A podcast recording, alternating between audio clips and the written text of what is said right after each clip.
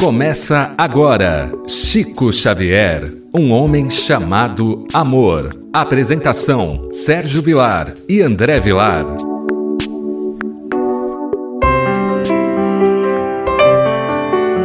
Queridos amigos, o quão é agradável estar diante da Sua presença, o nosso querido rádio ouvinte da Rádio Boa Nova. A nossa alegria de podermos participar do programa Chico Xavier, um homem chamado amor.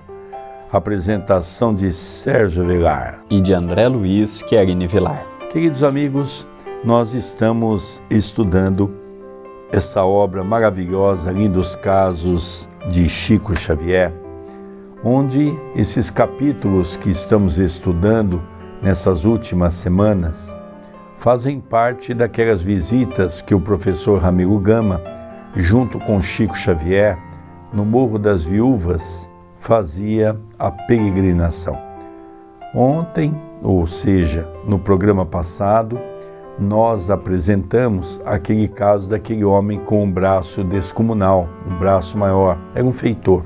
Hoje nós vamos ver uma feitora, só que uma mulher, e as consequências reencarnatórias que ela se encontra na atualidade. André, tudo bem com você?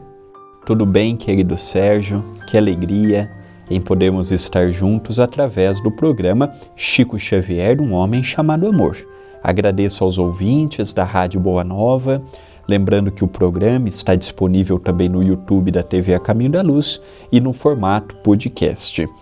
É uma honra falar de Chico Xavier. Para mim, é um dos programas mais prazerosos que eu tenho em participar semanalmente é este: lembrar sua vida, lembrar dos seus exemplos, aprendermos com eles, vermos sua humildade. Não estamos aqui com o objetivo de colocar o Chico num pedestal, nem de santificá-lo ou exaltá-lo por exaltá-lo o nosso objetivo é destacar o quanto este homem veio e trabalhou em nome do Cristo e o quanto o Espiritismo ganhou com a sua presença. No item 146, no livro Lindos Casos de Chico Xavier, o professor Ramiro Gama tem como título Prova de Isolamento. Bom, eles saíram da casa daquele senhor que tinha um braço descomunal e foram agora para uma outra casa de uma senhora. Conta o professor. Vimos ainda uma senhora aparentando ter uns sessenta e poucos anos, sofrendo a prova do isolamento. Estava totalmente paralítica. Morava sozinho num quarto com uma cama e uma mesa apenas. A peregrinação lhe possibilitava alimentação material e assistência espiritual. Tinha na fisionomia ares de nobreza, fazendo-nos crer que foi figura de relevo em algum império. Interessante. Olha, o Chico ele ia na casa das pessoas, muitos falam assim: não, as pessoas que têm que vir até a casa espírita. Como é que uma paralítica dessa, pobre, sem qualquer mobilidade, vai até o centro espírita? Como é que aquele senhor que vimos na história passada, com graves moléstias físicas, tinha força para estar na casa de Jesus? Esse trabalho que Chico Xavier fazia visitando, ele não parava aqui. O Chico ia nas cadeias, nos hospitais, nos lares de idosos. O Chico ele não esperava, eu não sei onde que o Chico arranjava tempo para tudo. Era livro, trabalho, atividade na casa espírita, ajudava a cuidar dos irmãos mais novos e posteriormente dos sobrinhos, inclusive os irmãos de José, quando ele veio a desencarnar. Eu não sei de onde o Chico arranjava tempo. Fato é que o Chico tinha um grande trabalho dentro da casa espírita, mas o Chico tinha um grande trabalho fora da casa espírita. E hoje vemos com muita preocupação casas espíritas ficando apenas no modo online. É importante levarmos a mensagem por todos os meios que tivermos. Já dizia Emmanuel, a maior caridade que se faz pelo Espiritismo é a sua divulgação. Mas não podemos esquecer de irmos também em busca de levar um auxílio e um lenitivo a uma pessoa como esta. E nós relembramos também que essa história, o professor Ramiro Gama percebeu duas coisas importantes, né? Primeiro, que aquela mulher tinha necessidade de tratá-la. Logicamente, esse morro das viúvas deveria ser um lugar onde funcionários públicos também deveriam ter atividades porque eram pessoas que como que iam se manter? Como é que uma paralítica vai fazer sua comida? Como é que aquele homem com aquele braço descomunal, com tanta dor, que também morava sozinho, então deveria ser um tipo de um asilo, não é? Apesar de ser um bairro, aonde logicamente tinha a manutenção dessas pessoas. E no dia que o Chico ia, logicamente ele ajudava essas pessoas a alimentar como o professor Ramiro Gama descreve. E um outro fato interessante na descrição que chama a atenção é que o professor percebeu que a mulher tinha uma linhagem, ou seja, ela tinha os traços de quem havia sido uma pessoa importante na Terra, na última existência. Isso lhe chamou a atenção eu me lembro quando nós fomos para Uberaba, o André teve a oportunidade de conhecer ali no Fogo Selvagem, no hospital, onde a tia Cida tratava daquelas pessoas, e ainda criança, foi colocada num berço de vime, num cesto, e deixada à porta o um menino, o um menino pequeno, o um menino negro, a tia Cida colheu aquela criança e cuidou daquela criança. E a criança foi crescendo e foi percebendo que não era uma criança comum. Aquela criança, já com pouca idade, quando começou a sair os dentes, os dentes saíram em três camadas na boca, era horrível. E a criança começou ela percebia tia Cida que ele ficava sentado no pátio ali da instituição e ela ficava urrando. Ela não falava. Zezão nunca falou. Ficava urrando. E ficava olhando para sua cor, que era de cor negra, e ali então começava a morder os braços, a morder as pernas. E a tia Cida, preocupada, levou o caso para o Chico porque ela havia levado o menino num dentista e o menino recebeu a seguinte orientação: a tia Cida tinha que arrancar todos os dentes daquele menino. E ela foi no Chico: Chico, vai ter que arrancar todos os dentes. E o Chico disse: Sim, tia Cida, Emmanuel está aqui e está dizendo que tem que arrancar os dentes, porque senão ele vai perder um braço, vai perder uma perna e arrancaram os dentes. Zezão começou a crescer, Zezão andava para trás, ele não andava para frente, era muito interessante. Ele ia até o final de um corredor andando para trás. Quando chegava no fim do corredor, ele virava e voltava, andando de trás. E um dia tia Cida disse para mim, Sérgio, olha o estilo de Zezão. E nós começamos a perceber que Zezão tinha assim uns traços, uns galardões de gente importante do passado. Ela falou: Vou te mostrar na hora do alimento, na hora do almoço.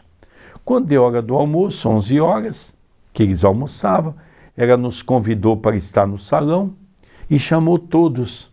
Só que Zezão sentava na ponta de uma mesa, uma mesa enorme. E ali então ela pegou um outro doente e colocou naquele lugar, na ponta da mesa. E chamou Zezão para vir almoçar.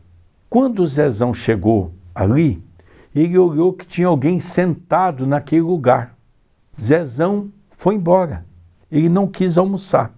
Aí a tia Cida diz: Olha, Sérgio, agora eu vou te mostrar o que vai acontecer. Tirou aquele doente, botou numa outra cadeira e chamou Zezão, que estava lá fora. E ele veio. Quando ele viu que estava desocupado, ele sentou. E a tia Cida disse para mim: Sérgio, repare, Zezão, ele sentou como uma pessoa importante. E ele sentou ali de uma maneira que nós notávamos que ele não havia perdido aquele galardão, ele não havia perdido aquela forma imponente de sentar. E eu digo, Dona Tia Cida, quem é esse espírito? E Tia Cida então me contou, meu filho, uma vez eu fui no Chico para saber quem foi esse espírito. E o Chico contou que esse espírito vai vir mais de dez vezes nesses estados que se encontra. Eu disse, por que, tia Cida?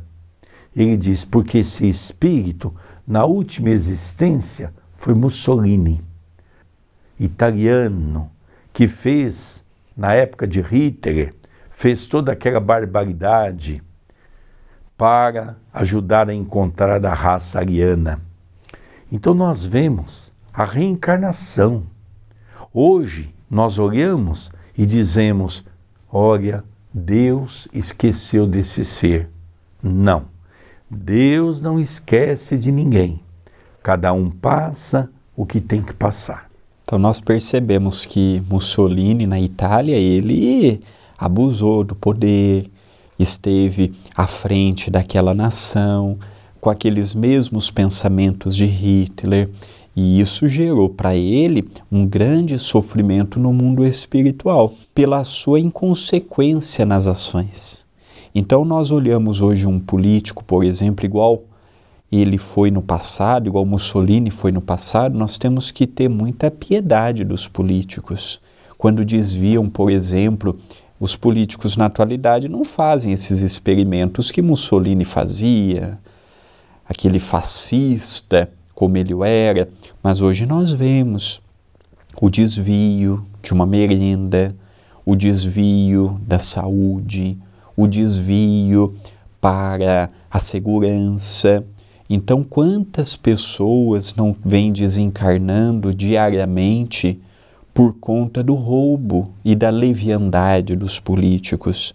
Então, nós temos que orar muito, porque o regresso desses espíritos no amanhã, num novo corpo, não será um regresso fácil, será marcado por muitas dificuldades, será marcado por muitos problemas, por muitos conflitos, seja na questão física, familiar, seja na questão social. Então nós vamos ver o que será que levou esta mulher que estamos estudando hoje a estar paralítica, a estar isolada, a estar numa situação de penúria. Quem havia entristecia, ficava é, com compaixão dela. E agora nós vamos ver um pouquinho a continuidade da sua história, o que a levou no passado a passar pelo que está vivendo no hoje. Então nós vamos ver a história dessa irmã que percebeu-se que ela tinha sido uma figura de relevo em algum império. Continua. E Chico nos traduziu sua prova. Tratava-se de alguém que foi aia da imperatriz Teresa Cristina, esposa de Dom Pedro II. Desencarnou em 1884, tendo como pessoa de confiança da imperatriz, castigado exageradamente muitas escravas, colocando-as em cubículos escuros por vários meses, com alimentação de água e pão. Quando acordou na espiritualidade, verificou a enormidade de seus crimes e pediu, com arrependimento sincero, a prova em que estava. Ficou no espaço poucos anos e a misericórdia divina, lhe deferiu o pedido para ressarcir suas faltas. Às vezes, sentia-se tão isolada, tão sozinha, tão sem ninguém em seu derredor, que lhe vinha o desejo de suicidar-se.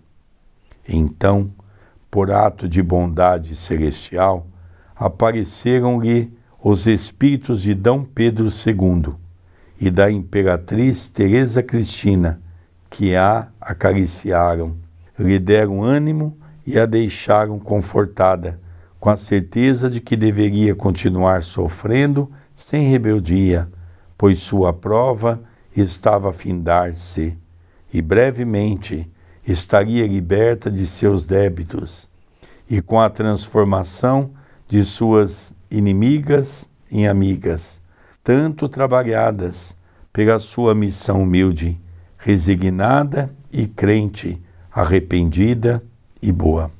Essa história nos mostra o quanto que o arrependimento na espiritualidade pode ajudar. Quando ela estava encarnada na época de Dom Pedro II e de Teresa Cristina, ela tinha influência. E ela utilizou essa influência de modo perverso, castigava, deixava as pessoas isoladas num cubículo, apenas com água e pão. E quando ela retornou para o mundo espiritual, ela percebeu a gravidade de suas ações, muito embora originadas pelas perseguições desses espíritos. E lá ela caiu em si e disse assim: Senhor, o que eu fiz? Eu quero ressarcir. Eu quero poder, de alguma forma, é, acertar perante a minha consciência e perante esses espíritos que eu magoei, eu quero ressarcir o que eu fiz. Ela pediu para poder voltar. E ela veio nesta encarnação solitária, com todo o seu corpo paralisado, numa situação pobre, sem ter ninguém assistindo, a não ser o governo, a não ser a figura do nosso querido Chico. E ali, passado alguns anos que ela estava no mundo espiritual, ela teve autorização para retornar e ela reencarnou desta forma. Só que em determinado momento da sua jornada, ela veio a, a não digo a revolta, mas veio aquela vontade, ué, por que, que eu vou ficar nessa situação? E aí foi permitido que Dom Pedro II, Teresa Cristina viessem visitá-la, transmitindo pensamentos de ânimo e de coragem. E é interessante também notar, André, que no começo da sua existência, nessa última, ela tinha uma missão, que era desenvolver a humildade, resignada e crente, arrependida e boa. E ela teve, antes da doença, ela teve essa condição da humildade de aceitar de aceitar a condição de paralítica, aceitar a dor como necessidade para o seu coração. Então, nós vemos aqui, André, e eu gostaria de dar um exemplo muito interessante, você já mencionou no programa de hoje, mas vale a pena nós reforçarmos essa ideia. Quantas pessoas fazem alguma coisa, André, porque o outro manda? A pessoa às vezes não se vê responsabilizada por aqueles atos, já que muitas vezes cumpriu aquilo que lhe foi designado. Então nós vemos hoje, por exemplo, um exemplo, André. Imagine uma pessoa que desvia dinheiro da merenda escolar e de repente se vê essas crianças em pleno sofrimento, as famílias em pleno sofrimento. Às vezes, tem pessoas que acabam se suicidando por ver os filhos passarem fome, ver pessoas cometendo atrocidades por conta disso. Aonde que fica a responsabilidade daqueles que desviaram dinheiro?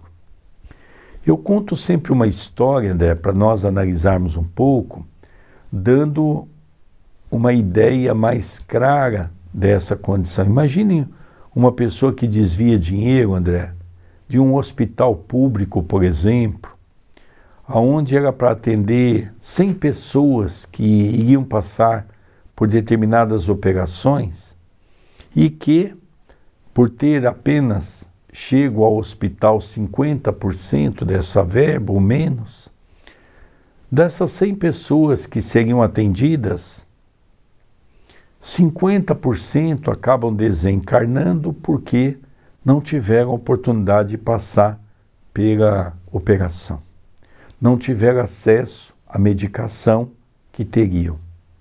Como é que fica essa condição? Essa pessoa amanhã desencarna. Como é que ela chega no mundo espiritual?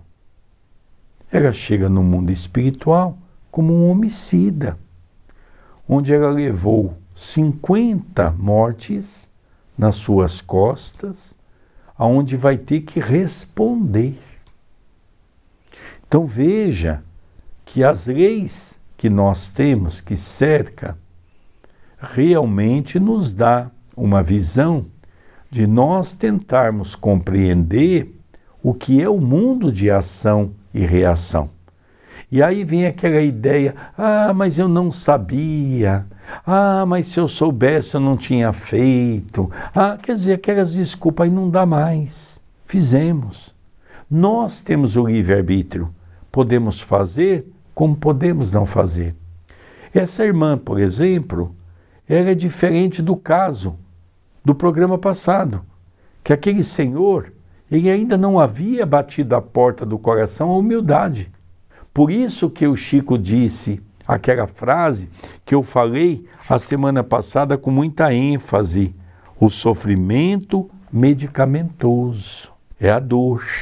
Só que ele não iria suportar a dor, porque iria reclamar, achar que era castigo de Deus.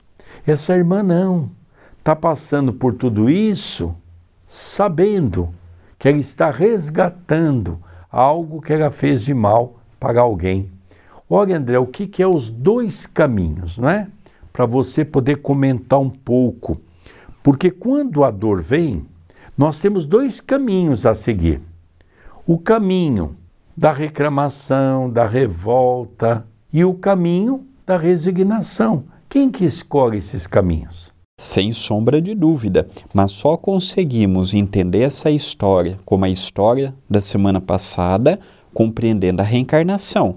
Se eu olhar apenas para a existência atual, eu não vou compreender o porquê que aquela mulher veio na condição em que veio. Interessante, André, para você dar continuidade no comentário, aqui mais uma frase final, porque o professor Ramiro Gama conta que enquanto ele estava datilografando esse caso, ele recebeu a notícia que em 11 de janeiro de 1958 essa irmã desencarnou. Retornou para o mundo espiritual, cumpriu o que ela havia prometido frente à sua consciência, lembrando que o desafio dela não era para com o próximo, era com ela. Caridade, humildade, caridade de aceitar, humildade de aceitar, resignar, superar, como você muito bem disse. De nada adianta ela ter pedido uma prova assim, uma expiação assim, chega aqui e reclame, reclame, reclama. Ela vai chegar no mundo espiritual quase que igual quando aqui veio. Por quê? Porque ela não aproveitou, ela não, não utilizou corretamente a sua oportunidade reencarnatória. Muitas pessoas entram neste caminho doloroso, reclamam, é difícil, é problema, tudo é complicado. Na condição de espíritas, precisamos sempre ver o outro lado, para não entrarmos nestas faixas que atraem espíritos que apenas nos motivam a seguir este caminho. Por isso, André, que dentro das leis naturais, nós vamos entender dois aspectos importantes. O primeiro, a resignação. Ela não arremete apenas no quesito de que nós iremos não ter a dor que deveríamos ter nos momentos difíceis, não é isso. Nós vamos ter compreensão através daquela palavra que Chico dizia, a humildade. A humildade vai levar a pessoa a viver uma vida ou a conviver com a vida sabendo que a dor não é uma punição, mas é uma bênção. É uma bênção, como diz aquela mensagem do Evangelho segundo o Espiritismo, capítulo 9, do item 7, quando fala da paciência, que diz: a dor é uma bênção que Deus envia aos seus eleitos. Queridos amigos, já caminhando para o término do nosso programa, vou deixar aqui o nosso WhatsApp, 19 997 782794. Relembrando, 19 997 782794. Interaja comigo, com o meu pai, mandando a sua mensagem. O nosso programa, este e os anteriores, estão disponíveis no YouTube da TV A Caminho da Luz, youtube.com/barra TV A Caminho da Luz, bem como você encontrará também no formato podcast, no Spotify, na Amazon Music, no Deezer. Você poderá acompanhar pelo YouTube e pelo podcast gratuitamente. Então você tem horas aí de programas falando sobre a vida de Chico Xavier. Queridos amigos, o programa é muito rápido, né? Mas dá para nós tirarmos uma grande lição dessas mensagens que Chico deixou para todos nós no campo do aperfeiçoamento de cada um de nossos corações. Vamos encerrando o programa Chico Xavier, um homem chamado amor. Apresentação de Sérgio Vilar e de André Luiz Querine Vilar. Um beijo no coração de todos e até o próximo programa. Até o próximo programa. Você acompanhou Chico Xavier, um homem chamado amor